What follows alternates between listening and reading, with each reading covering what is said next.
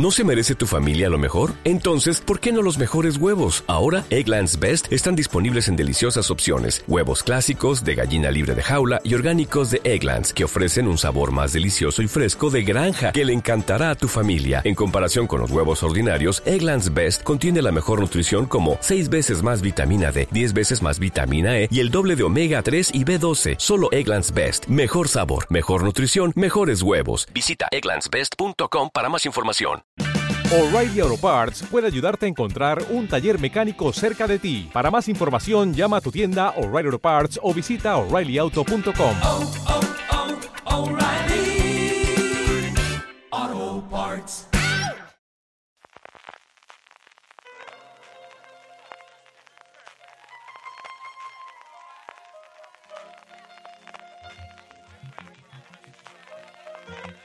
Estás escuchando Fuera de Series con CJ Navas.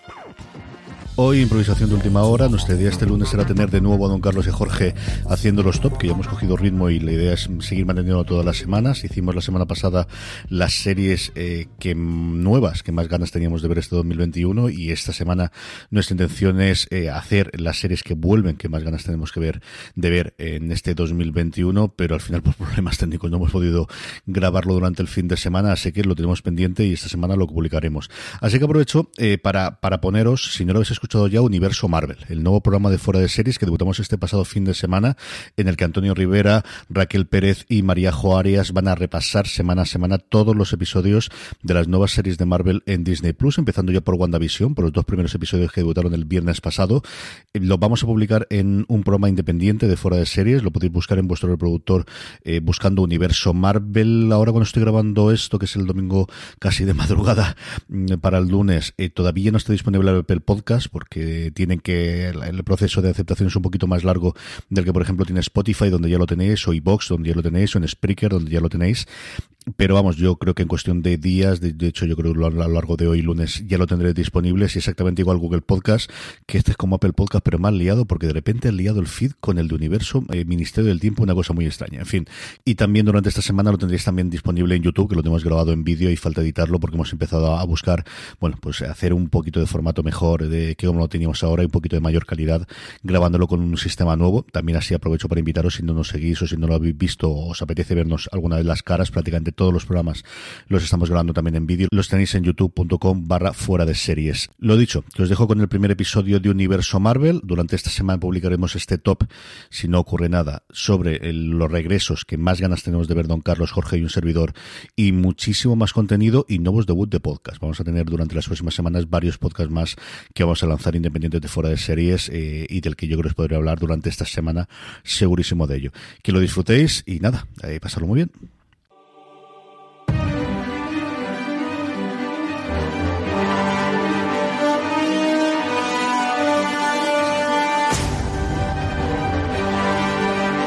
Hola y bienvenidos a Universo Marvel, el podcast de fuera de series en el que a partir de hoy comentaremos todo lo que tenga que ver con, con esta editorial, Marvel, la casa de las ideas. Esa fábrica de historias coloridas y, emocionantes, muchas sobre superhéroes, pero, pero no todas. Y que a nos aseguro que a todos nosotros nos ha hecho soñar alguna vez. A, lo que, a los que nos estáis escuchando también, ya sea a través de cómics o de películas o de videojuegos, y lo que será más probable a partir de ahora, porque se nos viene más de una, las series, que es lo que tratamos aquí. La plataforma Disney Plus tiene preparado todo un nuevo universo televisivo de Marvel que ha empezado por esta Bruja Escarlata y Visión, o WandaVision, WandaVision en el, en el título original. Ese primer estreno de este nuevo universo televisivo que vamos a analizar aquí en Universo Marvel semana a semana, capítulo a capítulo. Por cierto, si aún no lo has hecho, te puedes suscribir a Disney Plus desde disney.fueradeseries.com por 6,99 al mes o mejor aún por solo 69,99 al año y así te adelantas a la subida de precio anunciada para febrero cuando llegue la, la incorporación de este nuevo canal, Star. Recuerda disney.fueradeseries.com. Y ahora sí vamos con estos dos primeros episodios de, de Bruja Escarlata y Visión y para comentarlos tengo conmigo a María Joarias. ¿Cómo estás? Hola, buenos días, muy bien. ¿Y vosotros qué tal? Muy bien. Y a Raquel Pérez. ¿Cómo estás? Hola a todos. Yo muy bien aquí, con muchas ganas de hablar de la serie de hoy. Maríajo, Raquel y yo hemos podido ver los dos primeros episodios, los dos con los que se estrenó la serie el pasado 15 de enero y seguramente los mismos que habréis visto vosotros y que, que vamos a destripar ahora mismo. Así que aviso que a partir de aquí tendremos spoilers. Escuchad bajo vuestra propia responsabilidad. La serie Bruja Escarlata y Visión nos recupera a dos personajes familiares del universo cinematográfico de Marvel, esa Bruja Escarlata y ese androide Visión, que seguro que a los que seáis asiduos a las películas os, sonarán bastante. Pero nos los ha devuelto, porque llevábamos un tiempo sin verlos, en un contexto muy distinto. Mariajo, ¿qué es lo que nos ofrece Bruja Escarlata y Visión? Pues mira, para situarnos un poco, la serie arranca con, con Bruja Escarlata y Visión de recién casados que se mudan al típico barrio residencial estadounidense en el que está lleno de casas unifamiliares. Y entonces ellos, que ya sabemos nosotros que no son una pareja típica, e intentan hacerse pasar por gente eh, normal, por decirlo así. Y claro, todo eso desemboca en una serie de situaciones absurdas, estrambóticas, ridículas, porque claro, tienen que ocultar sus poderes y son de todo menos normales. Entonces es un poco la situación en la que nos pone y el punto de, partida. Raquel, ¿tú te esperabas algo así? Que este nuevo universo seriéfilo se presentara con, con una propuesta tan extraña. Pues no, mira, yo creo que es una pirueta así un poco rara que ha hecho Disney, pero muy valiente y yo creo que era lo que se merecían dos personajes que nunca estaban en la lista de los más populares, pero que yo les quiero mucho. Sí, sin duda Disney se ha, se ha tirado a la piscina a la hora de, de- de estrenar, inaugurar este nuevo universo del que vamos a, a tener para rato, porque tenemos en el horizonte también, recordemos, eh, Falcon y el Soldado de Invierno, Loki, aquella antología animada de Disney What If, etc. Hablemos entonces de esta apuesta, podemos estar de acuerdo en, eh, de acuerdo en que aceptablemente arriesgada de. Marvel. ¿Vosotros creéis que, que han acertado? Porque yo, yo no tengo claro que, que todo el mundo, sobre todo el público de Marvel, quizá más cercano a las películas, que, obedecen a una, fórmula un poco más rígida o más para toda la familia que a los cómics, que en los cómics sí que es muy habitual salirse de la, norma y, delirar un poco. No tengo claro si a, esa sección del público de Marvel, que será mayor o menor, le vaya a, a entrar por los ojos Bruja, Bruja Escarlata y Visión, sobre todo con unos dos primeros episodios que nos muestran tan poco, porque no hemos, no hemos terminado de entrar en harina. Mariajo, ¿tú qué piensas? Pues fíjate, yo soy parte de ese público al que mencionas, que es verdad que yo sé que vosotros sois muy fan de los cómics, yo llegué tarde al mundo del cómic, así que no leí mucho cómic de Marvel, así que entro en esa categoría de, de gente que ha llegado al mundo de los superhéroes a través del cine, de las series, y yo agradezco la apuesta arriesgada, porque creo que en los últimos años el género ha evolucionado de manera que se puede arriesgar más, ya se hacían los cómics, como tú bien dices, y ahora estamos viendo series, no solo eh, Bruja Escarlata y Visión, eh, que arriesgan un poco más y adaptan otros cómics más mm, alternativos o diferentes, más gamberros, y yo creo que es, que es de agradecer eh, una serie como esta que se sale un poco del canon. Es verdad que cuando vi los dos primeros episodios me quedé un poco, me explotó la cabeza ahí en plan de qué, qué están haciendo, pero creo que por eso también hace que te enganches más, porque estás viendo una sitcom que es como muy clásica, pero al final te- tiene su parte de misterio y te enganchas en plan de, bueno, ¿y esto por dónde me va a salir? Eh, ¿Cómo van a salir de esta? ¿Cómo lo van a solucionar? Entonces, no puedo hablar por todo el público en general, obviamente, pero yo que soy parte de ese grupo he entrado de lleno, vamos, estoy dentrísimo. Raquel, ¿tú qué crees? Yo no sé si comercialmente será una buena decisión, aunque creo que se han cubierto las espaldas primero con el humor, como Mariajo, porque siempre ayuda a que entre toda esa parte más peculiar que tiene la serie con más suavidad, ¿no? Y al emitir los dos primeros episodios a la vez, porque es verdad que sobre todo con el primero solo te quedas como, pero ¿qué está pasando? ¿Qué acabo de ver? O sea, yo me ponía en el lugar de alguien que no haya leído absolutamente nada de la bruja escarlata o de visión, que es bastante probable en este país porque no son de los más populares, y decía, madre mía de mi vida, en qué berenjenal se han, se han metido. Pero sí que creo que narrativamente es un acierto, porque Wanda y Visión les pasa un poco como al Doctor Extraño o a Scott Lang, ¿vale? Que por sus propios poderes y por su propia dinámica de problemas y súper eh, sí, superpoderes necesitan unos recursos narrativos muy distintos a los que pueden necesitar el Capitán América o Thor, por ejemplo, que son más héroes de toda la vida de Dios, ¿no? De los que te dan un puñetazo para solucionar los problemas. Pues sí, creo que tendríamos que entrar también en, en, el uso que se hace del lenguaje, de las herramientas, de los códigos audiovisuales, de esas series sitcom de los, de los 50 y de los 60, más de los 50 en el primer episodio y más de los, de los 60 en el, en el segundo, pero en definitiva de, de esas sitcom, de ese género tan puramente americano de aquella época, tan tan efectivo en, en, configurar una clase media con unos hábitos, con un tipo de casa, con un tipo de vecindario, con un, con un tipo de electrodomésticos incluso, ¿no? Y, y que a, a, través de esos, de esos recursos más plásticos, digamos, también se introducen algunos de los discursos propios de, de, de esas series, pero se les da un poco la vuelta. Por ejemplo, en el, en el tema de los, de los roles de género. Maríajo, ¿cómo has visto tú este asunto?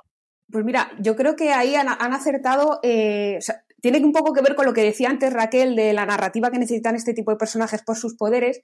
Yo creo que lo que hacen es como que han mezclado eh, el esquema clásico de la sitcom de aquellas épocas y se lo han llevado al terreno de Bruja Escarlata y Visión y sus, y sus poderes. Entonces, normalmente el esquema es que hay un absurdo que desencadena un enredo que aquí se ve acrecentado por los poderes de los protagonistas y todo ese lenguaje y toda esa narrativa audiovisual se pone al servicio de, de, esa historia que por, otra, por otro lado a lo mejor si lo viésemos ahora con los ojos de ahora quedaría un poco obsoleto, no tendría gracia, pero con ese plus de picante, por así decirlo, eh, hace que, que, entres más.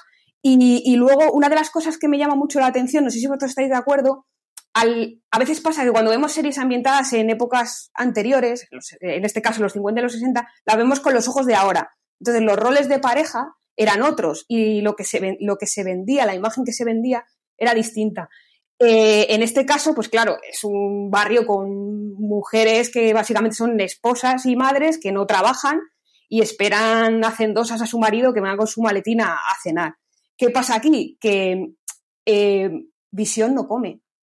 Entonces, claro, eh, no pasa nada porque Bruja Escarlata no sea capaz de prepararle una cena estupenda a su marido, o porque esté la nevera vacía, eh, o que no sea esa vecina que tiene, que hablaremos de ella también, que eh, como ya dice, que tiene algo así como una cena. ¿Quién sería yo si no tuviese una cena para cuatro gourmet preparada para salir al rescate de alguien? ¿no? Yo creo que todo eso está muy bien llevado porque hace que, aunque sea una época antigua, eh, se adapte a los tiempos de hoy y no te chirríe demasiado y además sea incluso más cómico porque lo pone en evidencia y lo ridiculiza.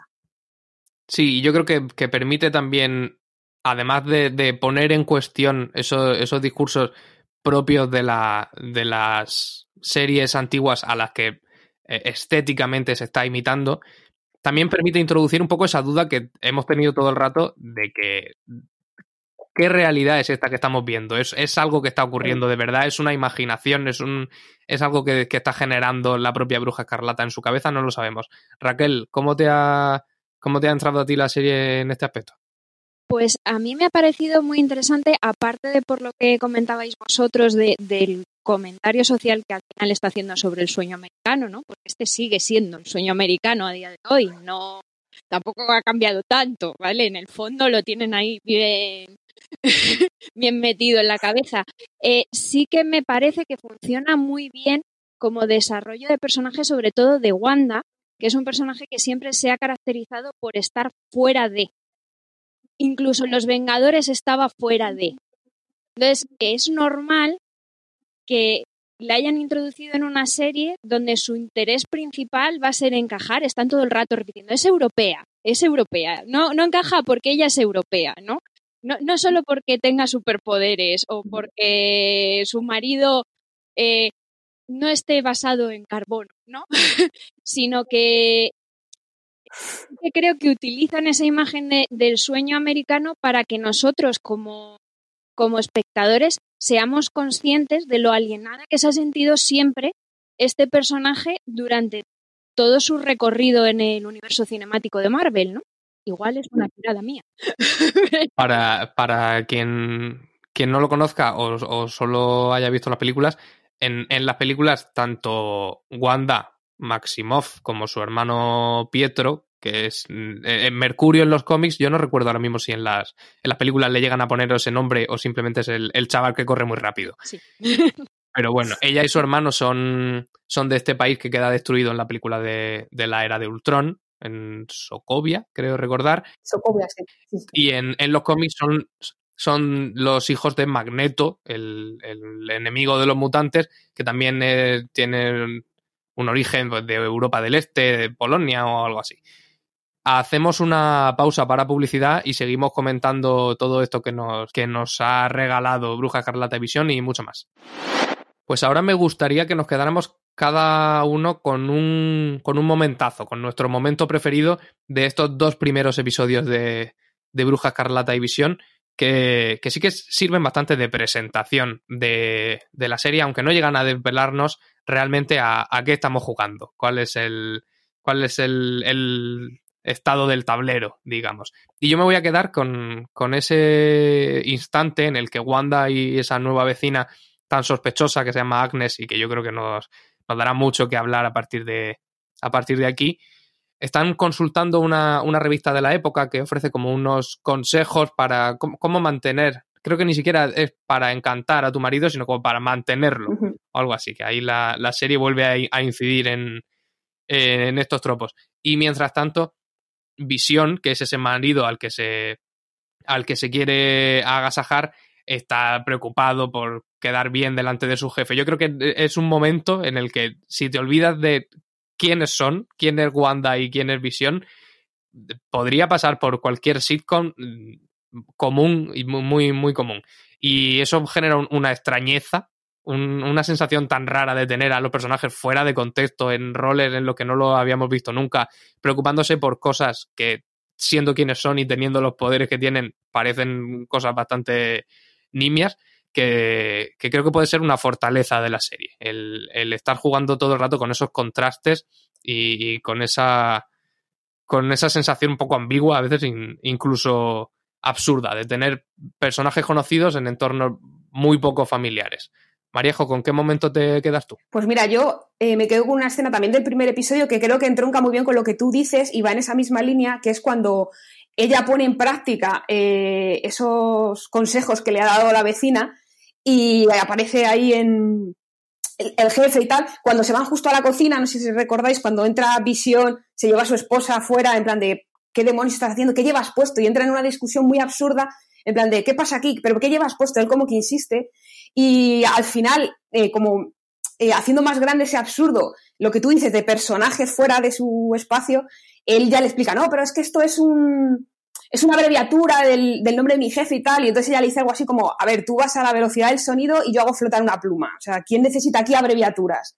Es un poco, es como, efectivamente, ¿por qué demonios alguien ha puesto una abreviatura en el calendario que ha dado lugar a este entuerto que es lo cómico de todo? Entonces, creo que eso hace que el espectador eh, que conoce a esos personajes y ha llegado a ver esa serie por, porque quiere a esos personajes y los conoce, eh, le hace un poco como cómplice porque el resto no sabe y tú sí sabes que efectivamente es absurdo. Entonces creo que ahí hay una especie de conexión emocional con los personajes que funciona muy bien tanto en el primer episodio como luego en la continuación en el segundo. Raquel, ¿cuál es el momentazo de estos dos primeros episodios de Bruja Escarlata y Visión con el que te quedas tú? Bueno, yo iba a decir uno de también del primer episodio, pero como he visto que habéis tirado mucho por el primer episodio, voy a decir mi segundo momento favorito, que es del segundo.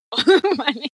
Justo al final del segundo, cuando ellos salen a la calle después de el pop este que tienen en el estómago eh, Wanda, eh, cuando salen a la calle y ven a este eh, ser que sale de las alcantarillas, que parece un morlock al principio, que no sabes muy bien eh, de qué va esto, y mira Wanda lo que está pasando y dice, nope, y rebobina. Porque me sentí muy identificada con Wanda en ese momento, con el sentimiento de, no, no, no, esto no está yendo por donde tendría que ir, volvemos para atrás, no pasa nada, repetimos. Entonces, eh, me ha parecido que además dice mucho de lo que está pasando eh, por su cabeza y de la función que va a tener Visión a lo largo del de resto de episodios, porque Visión está un poco mmm, pues eso, si mi mujer decide rebobinar, rebobinamos. Y ya está, no hay más que hablar, ¿no? Hay una dependencia ahí que en la dinámica que han tenido ellos en las películas no estaba, por ejemplo. Entonces me pareció muy interesante. Y así no decimos todo del primer episodio.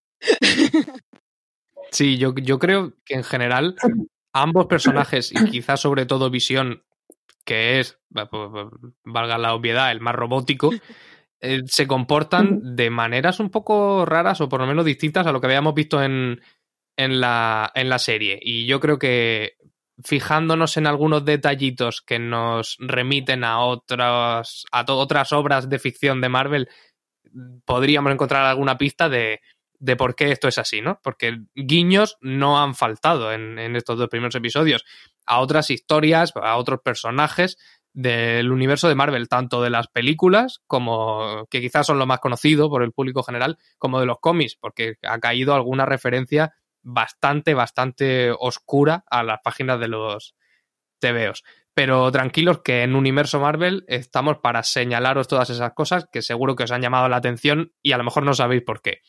Mariajo, ¿tú qué has encontrado? Pues a ver, yo como os decía, como los cómics no los tengo como referencia, he encontrado lo, quizás los que sean más obvios porque vienen de las películas. Yo no sé vosotros, pero a mí esto de buscar referencias me estresa un poco porque es como, como sabes que va a haber muchas, es como, ay, tengo que estar, me genera un poco de estrés. Entonces cuando veo una es como, ah, mira, esta la he pillado a, la primera. Entonces así de entrada, por ejemplo, eh, las obvias de la tostadora con la marca Stark o, el reloj que hace referencia Stracker y, y a, eh, a, Indra. Eh, luego, por ejemplo, ya eh, hay cosas que sé que estaban ahí, que tienen que significar algo, entonces como que me las he apuntado y luego he estado investigando un poco. Por ejemplo, el número de la puerta se repite. Eso os lo voy a dejar a vosotros, que seguro que lo podéis explicar mejor que yo. Yo que sé, ya dije, la marca del chicle, a lo mejor significa algo que la marca sea Maybe Red. Y ahí tirando un poco del hilo, vi por ahí en algún medio americano que explicaban que es que era el nombre provisional del, del proyecto. Y luego también me obsesioné mucho, por ejemplo, con el, el 23 de agosto. Será algo el 23 de agosto ese que está en el calendario. Aquí ya no sé si es porque estamos todos obsesionados con buscar que todo tiene que tener un significado y simplemente era una fecha, pero por ahí estaban diciendo que tenía que ver con que en la D23, la convención esta que hace eh, Disney con sus, con sus productos y sus, sus producciones, eh, el día 23 de agosto anunciaron nuevas incorporaciones al reparto de, de, la serie. No sé yo ya si eso es hilar muy fino y querer buscarle tres pies al gato, pero bueno, ahí estaba. Y luego hay algunas más, pero no quiero acaparar, así que os dejo que sé que vosotros os vais a explayar y lo vais a explicar mejor. Raquel, ¿cuáles son el, esos easter eggs, esos, esos, huevos de Pascua que has encontrado tú en estos dos primeros episodios?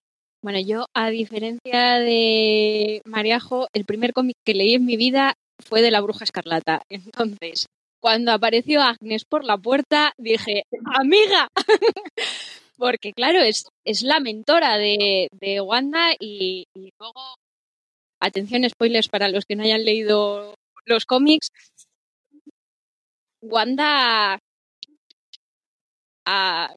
Wanda y Agnes acaban la, la relación de una manera un poco conflictiva, vamos a decirlo así no acaba bien para Agnes.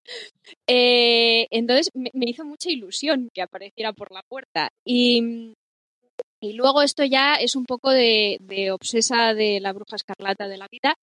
Eh, cuando sirven la copa de, vino, esta que tienen así accidentadilla, ¿no? Con los jefes de visión, eh, la marca del vino es, bueno, yo pronuncio fatal francés, ¿vale? Pero es Maison du Femme algo así. ¿Vale? Yo Más no me puesto en francés, pero sí que sé que mezón es casa y casa en inglés es house, ¿vale? Y el título de Dinastía de M, donde la bruja escarlata la lía también muy parda eh, y está muy relacionada también con esto de los universos alternativos, se llama House of M, con lo cual yo también di palmitas hasta con las orejas. Y ya la última, la última, eh, esta también investigué un poquito porque vi así de refilón en el periódico eh, que salía el nombre de June. Y, dije, pues esto igual. Y yo tiré del hilo, igual me obsesioné como Mariajo con el 23 y eh, es, se rumorea que es June Covington, que los que estén pendientes como yo de las historias relacionadas con la bruja escarlata sabrán que se unió a los Dark Avengers eh, de Norman Osborn en el papel de la versión maligna de la bruja escarlata. Pues, pues ya, ya son bastantes, pero es que nos ha dejado los dos primeros episodios un montón más que yo creo que no terminan de revelar nada, pero simplemente son detallitos a los que, a los que deberíamos estar atentos por si cobran significado en el futuro. Por ejemplo, el, el número de la puerta que, que mencionaba Mariajo, siempre se ha hablado de que esta serie iba a estar muy inspirada en un cómic que se llama La Visión de, Tom King y de Gabriel Hernández Hualta, en el que precisamente la visión se iba a vivir a un suburbio americano, no con la bruja Carlata, sino con, con otras visiones, ¿no? con otros robots. Y en aquel cómic el número de la puerta era 616, que en el universo Marvel hace referencia a la Tierra común, ¿no? La Tierra principal, digamos. Entonces, es, el número de esta puerta es 2800, al, a lo que no le podemos atribuir nada, pero es para tener en cuenta que quizá mm, estemos en otra tierra distinta o en otro mundo distinto. Ah, también se habló de que la bruja escarlata y visión iba a estar relacionado con la próxima película de Doctor Extraño, que va a tener que ver con los multiversos. O sea que ahí podría, podría haber una conexión. A mí me llamó también la atención en los anuncios, en estos pequeños insertos de publicidad que teníamos, que se haga referencia tanto a, Stark, Industrias Stark, como al, al varón Stracker, por la relación que pudiera tener la bruja escarlata con, con esos dos nombres, con Stark, porque recordemos que en, dentro del universo cinematográfico, la bomba que no explotó y a la que se quedaron mirando durante varios días, Wanda y su hermano, era de Industrias Stark y por otro lado, el varón Stracker se supone que es quien hace experimentos con ella y su hermano hasta darle los, los poderes. Tenemos también el, en, en, esa secuencia de créditos iniciales falsos, porque es como la secuencia que da inicio a la sitcom, digamos, que vemos en el, en el segundo episodio, aparece una marca una marca comercial en, el escaparate del supermercado que es Auntie Ace Kitty Litter, ¿no? Como la camada de gatitos de la tía A, que nos hace, nos refiere otra vez a ese personaje de Agatha Harkness que puede tener mucho que ver con, con Agnes y que ya veremos si, si le encontramos relación. Sigo, porque en, este, en esta secuencia de créditos iniciales vemos también el casco de un personaje que se llama el, el Segador, y es un personaje que sale muy mal parado en este cómic que os mencionaba de, de la visión con Tom King. Y muy relacionado también con el origen de la visión, porque al final era el hermano del hombre maravilla uh -huh. y el hombre maravilla fue el superhéroe, superhéroe que los cómics usaron como base para crear a la visión. O sea, que, que, al final son familia, ¿no? Sí. Como quien dice. A ver si, si lo vemos aparecer por esta serie, pero sería un, un, un detalle muy chulo. Por otra parte, Glamour and Illusion, no, no sé cómo los han llamado en, en, español, pero en la versión original son los nombres que se ponen Wanda y Visión para hacer ese espectáculo de magia. Realmente son personajes de los cómics que eran también un dúo de espectáculos de magia y que, y que tenían poderes. Y yo creo que los, los dos, los, las dos referencias más fuertes, o por lo menos las que más cola van a traer para los próximos episodios seguros, son el apicultor, el embarazo y añado una tercera que es Sword, la, uh -huh. la espada. Que además yo creo que Sword lo van a utilizar para eh, relacionar esta de la bruja escarlata con la que viene de Halcón y el Soldado de Invierno, que ya dijeron que iba a estar muy relacionada con, con esa agencia pues tipo SHIELD, pero para lo extraterrestre. Que eso va a ser interesante ver la conexión que mencionáis de Sword, porque en origen el plan de, de Disney y de Marvel era que se estrenase eh, la del Soldado de Invierno primero. Y al final, por cosas de la producción, la pandemia y la vida, tuvieron que hacerlo a la inversa. Entonces, va a ser curioso ver cómo es eh, la unión entre esas dos series y cómo queda la cronología eh, al tener que cambiar la, producción, aunque dijeron que en teoría no iba a afectar mucho, que no importaba eh, mucho el cambio de las fechas de, estreno. Para los que hayan estado un poco despistados, en esos momentos en los que, digamos, salimos de la sitcom y vemos que alguien está observando lo que les ocurre a, a Visión y a Wanda, aparecen unos pequeños logos que utilizan una espada. Por eso, por eso lo, lo, más lógico es pensar que SWORD, que es como una organización hermana de SHIELD, a la que sí, sí conoceréis seguro de las películas, pero para asuntos extraterrestres, digamos, puede, puede tener algo que ver con, con este asunto. El apicultor que aparece de la, de la alcantarilla no está muy claro quién es ni de dónde ha salido, aunque el disfraz que utiliza parece de IMA, esa agencia que es como una escisión de, de Hydra, pero más relacionado con la, con la ciencia, con la mecánica, digamos, y a la que, a la que vimos en Iron Man 3. Por otro lado, y ya para terminar con estas referencias, tenemos el embarazo de Wanda. Que ahora, ahora preguntaré qué, qué os ha parecido y cómo os, os, ha dejado ese, ese giro final, pero que de nuevo es algo que ya hemos visto en los cómics que en, en, creo que empezó en los 80, Raquel me lo sabrá decir, que es bastante aficionada sí. a los cómics de Wanda, pero que ha traído mucha cola y lo hemos ido viendo a lo largo de los años en, en distintas historietas. Raquel, cuéntanos, ¿de dónde sale este embarazo? Pues de que aquí mi amiga tiene mucha capacidad de, de liar las cosas. Eh, hay un, una serie de, de cómics que son sobre Wanda y Visión, eh, ellos juntitos, que es donde salen Glamour e, e Ilusión, eh, robando bancos. Y eh, en una de las misiones para vencer a Mephisto, eh, bueno, pues la bruja escarlata, con ayuda de Agnes, tiene una explosión de poder muy seria y entonces le da lo que ella siempre ha querido, en principio, que es eh, ser madre con la visión y nos otorga unos maravillosos vestidos premamá de los 80 superheroicos que yo os pido que por favor busquéis en las redes sociales porque, o sea, en internet porque no tienen desperdicio ninguno, ¿vale? Son una maravilla de los 80. ¿vale? eh, como en Marvel nadie puede ser feliz, ¿vale? Pues resulta que no, aquello no termina de ir muy bien, ¿vale? Eh, se enteran que Mephisto tenía otros planes. Eh, Visión y el Capitán América y demás eh, toman ciertas decisiones sin informar a Wanda, ¿vale? Y le borran la memoria. Y digamos que ella cuando se entera no, no se lo toma muy bien. Y cuando esta chica no se toma las cosas muy bien, hay que preocuparse, ¿o no, Antonio? Pues sí, aquello del, del embarazo de los gemelos, que al, que al final resultó ser como, ser como, una versión mística de, un, de una especie de embarazo psicológico, ¿no?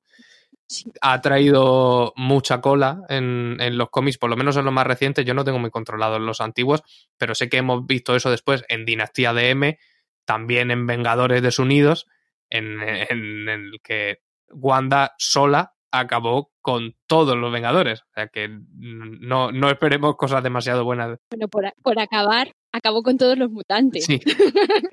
y tuvimos también otro arco después que se llamó Jóvenes Vengadores, la Cruzada de los Niños, que también tenía algo, algo que ver con esto.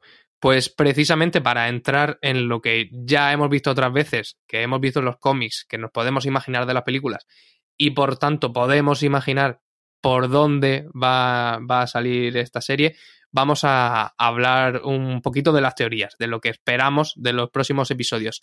Hacemos una pausa para publicidad y lo comentamos enseguida.